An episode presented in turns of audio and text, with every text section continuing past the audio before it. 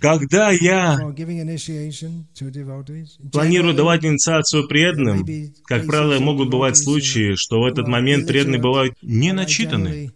И обычно я настаиваю на том, что прежде чем они примут инициацию меня, чтобы они прочитали, по крайней мере, Бхагавадгиту, как она есть, Нектар преданности и первые две песни Шримад Бхагаватам, с пониманием, что если они будут читать так много, то у них появится вкус к чтению, и они будут продолжать читать, и это станет привычкой.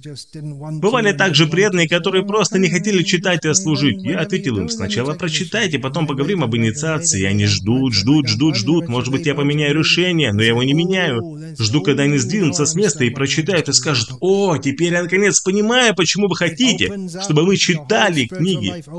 Это то, с чего открывается вся ваша духовная жизнь. Есть так много преданных, которые воспевают с утра до вечера в последние 10-15 лет, но они никогда не читают книги Шилу Прабхупады. А потом, когда я начинаю делать это, они восклицают, «О боже, почему я раньше этого не сделал? Я так много потерял». Почему это потеряно? Спросите себя, что вы хотите? Какова ваша цель в жизни? Вы хотите вернуться домой обратно к Богу? Вы хотите стать полностью сознающим Кришну? И Шила Прабхупада делает себя таким доступным для вас, и он говорит, если хотите узнать меня, читайте мои книги. Это Бхагавадгита, Бхагаватам, Нектар преданности, читание Чаритамрита. Они даны Шукадевой, Весадевой, Кришнадасом Кавирадж Госвами, как величайшая помощь, которая помогает нам вернуться назад к Богу.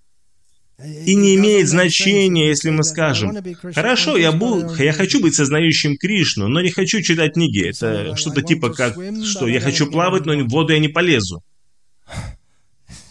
Как вы будете плавать, если не заходите в воду? Это смешно.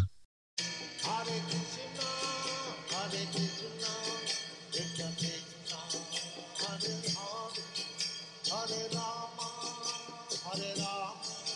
Rama Rama, Hare Hare.